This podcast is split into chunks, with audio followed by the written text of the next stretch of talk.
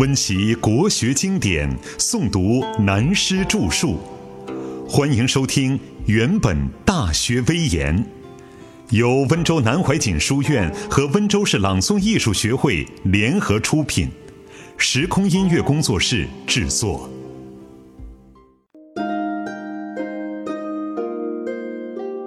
孝悌慈的道理。我们为了深入研究《大学》所谓治国必齐其家的道理，花了不少时间，引用周本纪及吴太伯世家的相关资料，说明《大学》所讲“齐家不可教而能教人者，无知，故君子不出家而成教于国”的内涵。这也正是孔子祖述尧舜的公天下时期，以及从夏商周的家天下以后。治国必齐其家的主旨所在。现在我们采用历史事实来做引申说明比较确切，然后便顺理成章可以了解它的后文。所谓孝者，所以事君也；悌者，所以事长也；慈者，所以使众也的道理。有关这一篇孝悌慈三者的事实说明。我们只要回转上面，由周氏初期泰伯仲雍两兄弟，为了要真实做到推位让国，就不惜舍弃个人对父母的孝养，离家出走，陶饮金蛮，断发纹身，以示无用。正是如古人所说“一孝作忠”的弑君之道。因为从私来讲，古公胆父是泰伯仲雍的父亲。他们父母子女之间，并无彼此师德不合之处，只是古公胆父正位居国君。从天下为公来说，泰伯仲雍兄弟虽然身为人子，但身居臣位。他们既然明白了为父为君的明智意向，既不能避世，就只有避地避人一个方法，才可以解脱宗法社会君臣父子之间的矛盾烦恼。所谓知进退存亡之机而不失其正者，才能知止而后有定，然后做到孝者所以事君也的实效。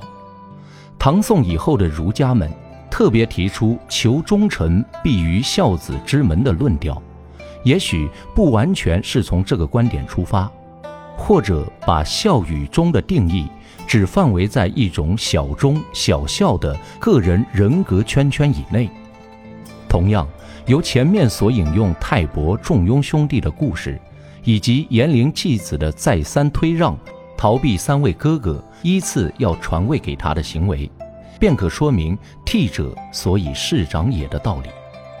至于慈者所以使众也的要点。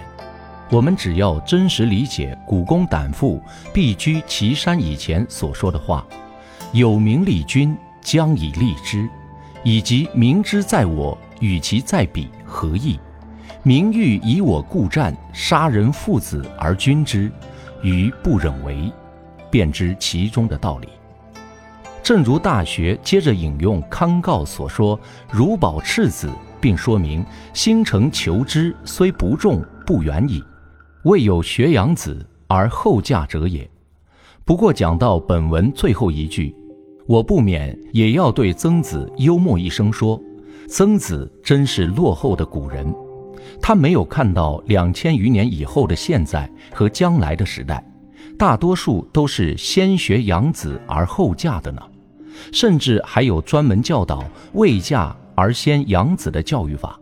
希望曾子再也不要叹息今不如古才好呢。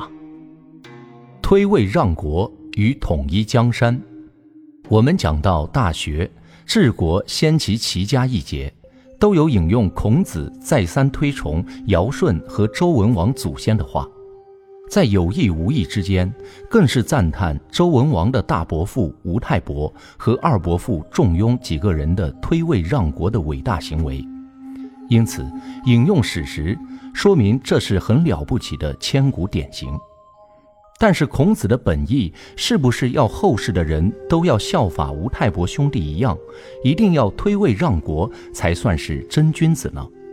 可以说，不论孔子和他的弟子们都没有明确的说出来，只是赞叹敬佩，高山仰止，景行行止而已。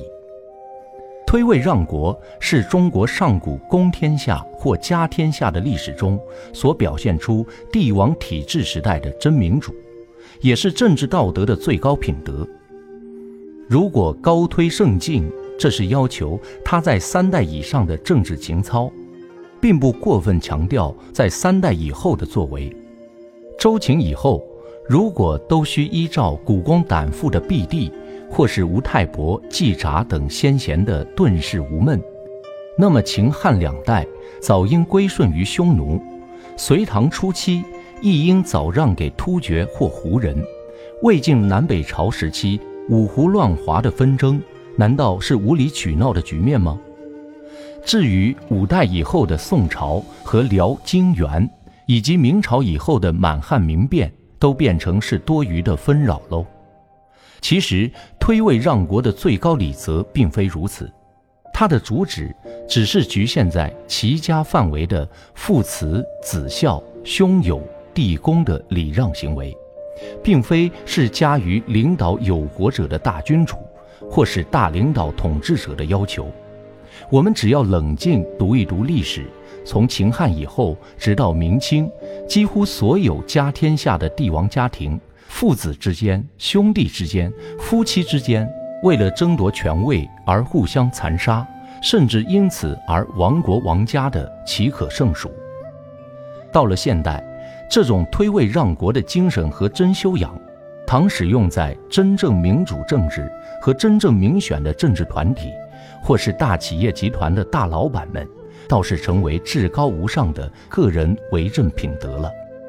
如果是一统大国的领导理念，那么又需另行参读司马迁论说唐尧虞舜三代以上的王道德治，和秦汉以后的一统江山，都不是草草匆匆、随随便便的事，实在值得一读，并且需要慎思明辨，就大有注意之处。